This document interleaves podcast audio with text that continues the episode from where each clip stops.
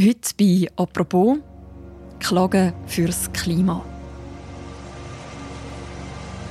In Zug hat die Firma Holzim ihren Sitz. Sie stellt Zement her. Zement herzustellen braucht ziemlich viel CO2, was wiederum dazu beiträgt, dass das Klima wärmer wird. Über 11.000 Kilometer Luftlinie von Zug entfernt Dort versinkt eine indonesische Insel mit dem Namen Pari wegen dem Klimawandel langsam im Meer. Trifft Unternehmen wie Holzim jetzt eine Schuld an dem? Ja, sagen drei Bewohner und eine Bewohnerin von Pari. Sie haben Holzim vor einem Zugergericht verklagt. Diese Klimaklage die ist kein Einzelfall. Warum die Justiz beim Umweltschutz immer zentralere Rolle spielt und was das Urteil im Fall Holzim wird bedeuten. Über das reden wir heute im Podcast «Apropos» vom Tagesanzeiger und von der Redaktion Tamedia. Mein Name ist Mirja Gabatuller und bei mir im Studio ist der Tamedia Wissenschaftsredakteur Martin Leubli, der auch den Klimanewsletter Celsius schreibt. Hallo Martin. Hallo Mirja. Martin, ich habe versucht, Pari auf einer Karte zu finden. Man findet dann so eine kleine Insel irgendwo östlich von Indonesien. Was ist das für ein Ort? Ja, ich nehme an, je nach Maßstab hast du nur einen kleinen Punkt gefunden. Man hat recht, wir sind jetzt um, ja. Ich bin jetzt gerade selber überrascht, wie klein die Insel ist. Also die ist nur zwei Kilometer lang und 400 Meter breit und es wohnen ungefähr 1000 Einwohnerinnen und Einwohner dort. Aber was sehr wichtig ist, und erstaunlich, der höchste Punkt von dieser Insel ist nur 1,5 Meter hoch. Also die ist wirklich gefördert, wenn der Meeresspiegel ansteigt. Und das ist ja dann auch das Problem von der Insel. Experten sagen, dass äh, wenn es mit der Erderwärmung so weitergeht und wenn der Meeresspiegel weiterhin so steigt wie bis anhin, dann wird es die Insel tatsächlich 2050 nicht mehr geben. Du hast gesagt, die Insel ist gefährdet durch den Meeresspiegelanstieg. Was bedeutet das für die Menschen, die dort leben? Das bedeutet äh, im Grunde genommen, dass sie jetzt schon betroffen sind. Im letzten Jahr zum Beispiel hat es fünfmal große Überschwemmungen gegeben.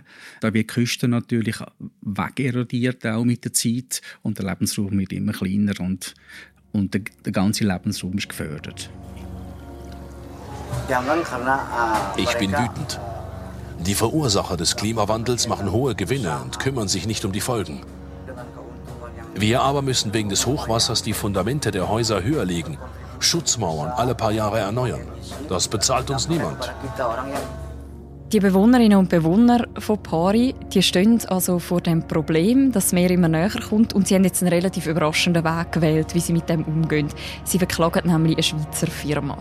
Vier Fischer aus Pari klagen, unterstützt von einem Schweizer Hilfswerk, gegen den Baustoffkonzern Holcim, weil dieser durch den Ausstoß von Kohlendioxid zum Klimawandel beigetragen habe.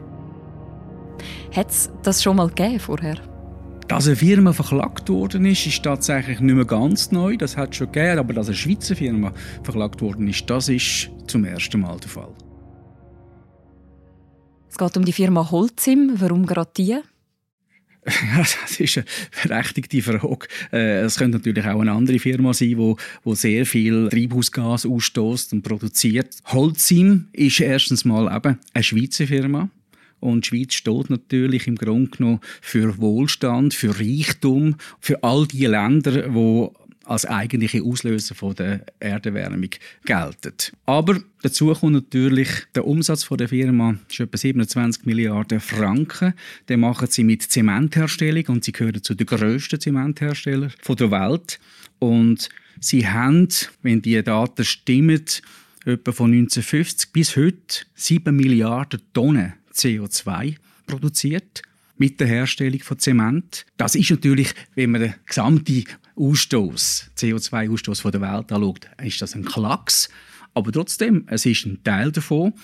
Und ich muss sagen, Holcim steht natürlich für eine Branche, die mit rund 8% CO2-Produktion pro Jahr doch einen wesentlichen Beitrag an die Erderwärme leistet. Das heißt, man hat sich jetzt eine Firma ausgesucht, wo man sozusagen will, symbolisch für alle anderen verklagen Man kann es so sagen, ja. Man muss natürlich sehen, die Klagen haben natürlich einen strategischen Hintergrund. Kläger wollen natürlich damit ein weiteres Beispiel bringen, die Unternehmen damit unter Druck setzen, dass sie endlich etwas machen. Was das für eine Wirkung hat, über das reden wir gerade noch. Aber wie lautet denn jetzt genau so eine Anklage? Also was konkret fordern die Klägerinnen und Kläger aus Pari? Gut, sie fordern im Prinzip eine Entschädigung. Und zwar eben, weil sie so viele Milliarden Tonnen CO2 ausgestoßen haben, sind sie der Meinung, dass sie eine Mitschuld am Klimawandel tragen und konkret natürlich jetzt in ihrem Fall an der Erhöhung vom Meeresspiegel, wo natürlich die flache Insel, wenn ich gesagt habe, äh, im Pazifik besonders bedrohlich ist und für das verlangen sie einen Schadenersatz von insgesamt 14.700 Franken. Da kann man natürlich jetzt tatsächlich sagen, das ist ein symbolischer Beitrag. Zudem verlangen Kläger und das finde ich eigentlich viel entscheidender, dass sie ihre CO2-Emissionen im Vergleich zu 2019 um 43 Prozent senken sollen, bis 2030. Das ist enorm viel.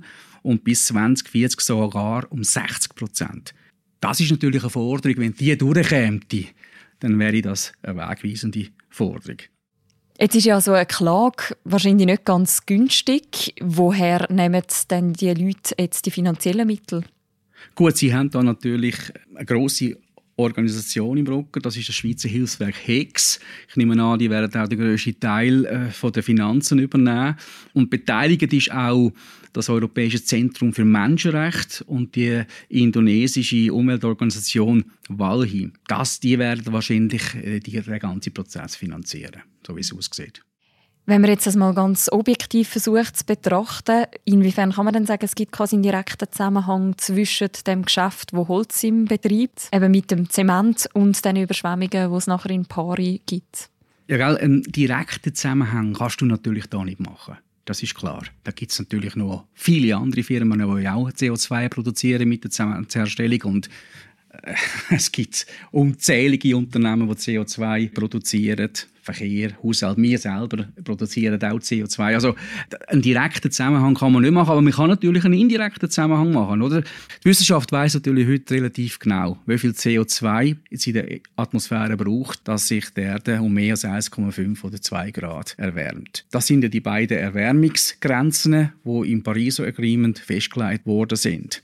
Und weil sie das wissen, wir reden auch von dem CO2-Budget, das wir noch haben, damit man die Erderwärmung verhindert, kann man natürlich auch ausrechnen, wie viel hat Holzheim in den letzten Jahrzehnten rausgelassen und wie groß ist der Anteil an der, am Gesamtausstoß. Mhm. Und das ist ja dann hier auch im Prinzip gemacht worden. Darum ist ja der Schadenersatz nicht so groß im Grunde genommen, weil der Anteil ist klein, aber anteilsmässig kann man natürlich sagen, tragen sie auch eine Mitschuld. Was sagt denn Holzim zu dem Ganzen, dass sie jetzt angeklagt werden? Holzim wehrt sich natürlich und sagt im Grunde genommen, die Anklage sei völlig falsch und ungerechtfertigt. Insofern, das stimmt auch. Die ganze Zementindustrie hat in den letzten Jahren äh, CO2-Maßnahmen ergriffen. Holzim im Besonderen, das muss man sagen. Und sie haben auch im Grunde genommen eine Klimastrategie festgelegt, wo wissenschaftlich abgestützt ist. Das stimmt alles. Hingegen sagen natürlich Kläger, das ist alles gut und recht, aber das ist viel zu wenig, äh, was ihr gemacht habt im Vergleich zu dem, was sie, was ihr alles rausgelassen habt in den letzten 20, 30, 40 Jahren.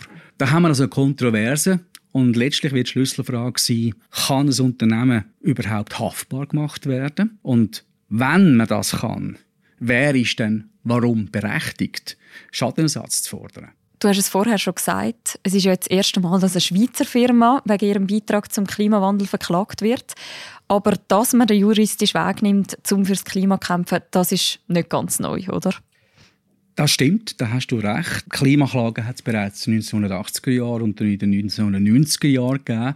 Die sind aber vor allem mit den USA und im angelsächsischen Raum und haben praktisch nie irgendeinen Erfolg gehabt. Jetzt in den letzten 20 Jahren, wo man viel mehr weiß, wo man also auch äh, viel mehr zuverlässige Daten hat über die Erderwärmung, wo eigentlich auch niemand mehr sagt, dass es die nicht gibt, hat natürlich der Klimawandel auch juristisch eine Bedeutung gewonnen. 2022 zum Beispiel hat es weltweit bereits über 1500 Fälle gegeben. Jetzt auch neuerdings immer mehr, auch im europäischen Kontinent, auch jetzt in der Schweiz jetzt zum ersten Mal. Nur wenige Konzerne haben einen noch größeren CO2-Fußabdruck als Shell. Nun muss der niederländische Ölmulti dafür gerade stehen. Ein Gericht in Den Haag hat ein Urteil gesprochen, das vielleicht die Welt verändert. Ein besonderer Fall, und der wird wahrscheinlich auch relevant sein für den Prozess gegen Holcim, ist die Klage gegen den Erdölgigant Shell in den Niederlanden. Da haben 17.000 Personen, das ist doch eine rechte Anzahl, und mehrere NGOs gegen den Konzern geklagt in Den Haag und haben Recht bekommen. Das Urteil ist dann auch wegweisend. Nämlich das Gericht verlangt von Shell, CO2-Ausstoß massiv zu senken. Und das hat es eigentlich bis anhin noch nie gegeben. Allerdings muss man sagen, das ist ein erstinstanzliches Gerichtsurteil und Shell wird das natürlich weiterziehen. Das ist klar. Gibt es denn weitere Beispiele von so Klimaklagen, die Erfolg haben oder Erfolg könnten haben? Ja, ein bisschen anders gelagert ist ein Fall von dem peruanischen Bauer, der gegen den deutschen Energiekonzern RWE klagt. Mi nombre es Saúl Luciano Lluvia. Bueno, soy de, de familia de agricultores. Er macht RW mitverantwortlich für die massiven Abschmelzenraten von dem Gletscher in seiner Region. Lo principal que me motivó a hacer la demanda es la desglaciación. Er sagt, dass er jetzt bedroht wird durch Schmelzwasserfluten, wo sein sein Daheim, also sein Haus, könnten treffen. Und er verlangt eben auch Schadenersatz, beziehungsweise er verlangt, dass RWE einen Teil daran zahlt, dass er sich vor diesen Fluten kann schützen kann. Interessant an dem Fall ist, dass ein Gericht in Deutschland eigentlich gesagt hat, ja, dass eine anteilsmäßige Haftung von RWE durchaus nicht ausgeschlossen ist. Ein Urteil gibt es aber noch nicht. Aber, und das ist so die andere Seite von all diesen Prozessen, man muss bedenken, diese Klage die läuft jetzt schon bald sieben Jahre. Man muss da relativ einen breiten Ruck und eine gute NGO hinten dran, das finanziert. Wo auch so einen langen Prozess finanziert. Ja. Gibt es bestimmte Kriterien, ab wenn ein Unternehmen juristisch haftbar ist oder eben anteilsmäßig haftbar ist, wie du jetzt gesagt hast? Ja, das ist eben ein der Knackpunkt, muss man sagen. Also das internationale Klimarecht verpflichtet ja nur eigentlich die Staaten, äh, dass sie Treibhausgas reduzieren müssen. Und es regelt nicht Privatrecht. Unternehmen die sind eigentlich über Privatrecht juristisch anfechtbar. Also es gibt eigentlich nicht die direkte rechtliche Handhabung für Unternehmen. Wenn man aber mit Experten im im Klimarecht redet, so stellen sie aber schon einen Wandel fest, zwar bei der Auslegung. Ich sage es jetzt einmal so, Gesetze an und für sich, die haben sich nicht verändert, aber die Auslegung der Gesetze die werden jetzt ein bisschen anders angeschaut. Und das hat damit zu tun, oder dass die Kläger sich auf allgemeine Haftpflichtnormen berufen. Jetzt, was heisst das? Also, so eine Haftpflichtnormen, zum Beispiel Sorgfaltspflicht. Sorgfaltspflicht heisst, alles wird irgendwie äh, oder muss gehaftet werden, wenn man irgendetwas schädigt. Und die Pflichten sind aber sehr offen formuliert, weil man ja nicht alle möglichen Haftpflichtfälle kann ins Gesetz packen. kann. Hat man sich gesagt, Sorgfaltspflicht kann man je nach Zeitgeist interpretieren, ohne das Gesetz anzupassen. Also Zeitgeist heißt aber jetzt Klimawandel ist plötzlich auch ein Problem geworden. Das haben wir vor 10, 20 Jahren haben wir das noch nicht gehabt. Das ist auch der Ansatz von, von der Juristen dann in dieser Klage, dass Sorgfaltspflicht verletzt worden ist. Kann man dann eigentlich auch sagen, dass sozusagen jetzt der juristische Weg, also der über das Recht, ein bisschen der politische Weg, also der zum Beispiel über Vorstöße, über Gesetzgebung überholt hat? Das glaube ich eigentlich nicht. Weil politisch sind die Klimaklagen natürlich sehr umstritten. Gerade in der Schweiz. Wir kennen das Thema juristisch auch noch gar nicht so richtig. Das fängt jetzt wahrscheinlich jetzt noch ein mehr mit dem Holz im Fall erst an. Für die einen ist es völlig abwegig, oder? Dass man, dass man einen solchen Prozess führt. Weil, wie gesagt, es gibt aber Tausende von Verursachern von CO2-Emissionen. Also kann man nicht einfach eine, eine Firma rausnehmen und die anklagen. Andere sagen, das ist doch nur ein Schauprozess. Da will man einfach irgendwie Unternehmen an Pranger stellen, ohne dass man eigentlich gute Argumente hat. Da gehen die Meinungen total auseinander. Aber man muss auch sagen, ganz Unrecht haben die ja nicht. Jetzt im Vergleich zum Beispiel zu Umweltklagen, zum Beispiel Schiffsunglück, ein Erdöltanker, der gesunken ist, oder wo man genau kann sagen das ist die Firma, die das verursacht hat, oder die Zerstörung vom Troppenwald, kann man auch den Verursacher ganz genau zuordnen, haben wir natürlich bei diesen Klimaklagen schon eine diffuse Lage. Oder? Weil, wer ist genau der Verursacher? Und wie stark kann man kann man jetzt ein einzelnes Unternehmen haften? Das ist schon die große Frage, die da im Raum steht. Ein Schritt auf dem Weg zur Antwort auf die Frage sozusagen ist jetzt eben der Fall Holzim, wo jetzt erstinstanzlich am Zuger Kantonsgericht behandelt wird. Wie groß ist dort die Chance, dass die Klägerinnen und Kläger trotz dieser diffusen Lage, wie du es jetzt beschrieben hast, Recht bekommen?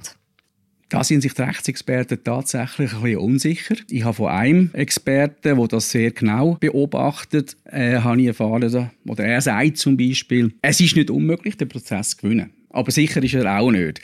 Und wir werden es sehen. Ich würde jetzt da, ich würde das da überhaupt gar, gar nicht eine Prognose stellen. Also wenn wir nicht eine Prognose stellen, dann doch die andere Prognose, was denn so ein Urteil würde bedeuten. Wenn wir jetzt diesen Klägerinnen und Klägern aus Pari würde Recht geben, was würde das auslösen? Du hast es ganz am Anfang gesagt, oder hat es nur einen symbolischen Charakter? In der Tat, die äh, Prozesse oder die Klagen, die haben natürlich vor allem äh, eine strategische Bedeutung. Und je mehr solche Klagen angenommen werden und möglicherweise sogar erfolgreich sind, umso mehr können natürlich Unternehmen unter Druck, etwas zu unternehmen.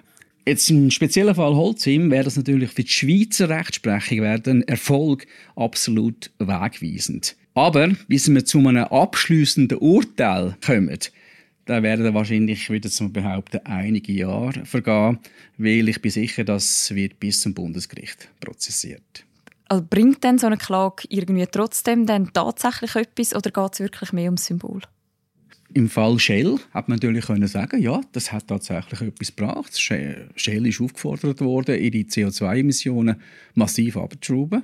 Dort hat es tatsächlich etwas gebracht. Aber eben, nur mal, ich, ich glaube, Symbol ist mir ein bisschen schwach. Es hat schon mehr als eine symbolische Bedeutung. Ich, ich denke mir, äh, man kann so, und das ist auch die Absicht, denke ich mir, von den Klägern, man kann so einfach Druck aufbauen. Oder? Druck auf Unternehmen, die immer noch ein bisschen zurückhaltend sind, wenn es um Klimaschutz geht. Man kann Druck aufbauen, nicht zuletzt auf Aktionäre.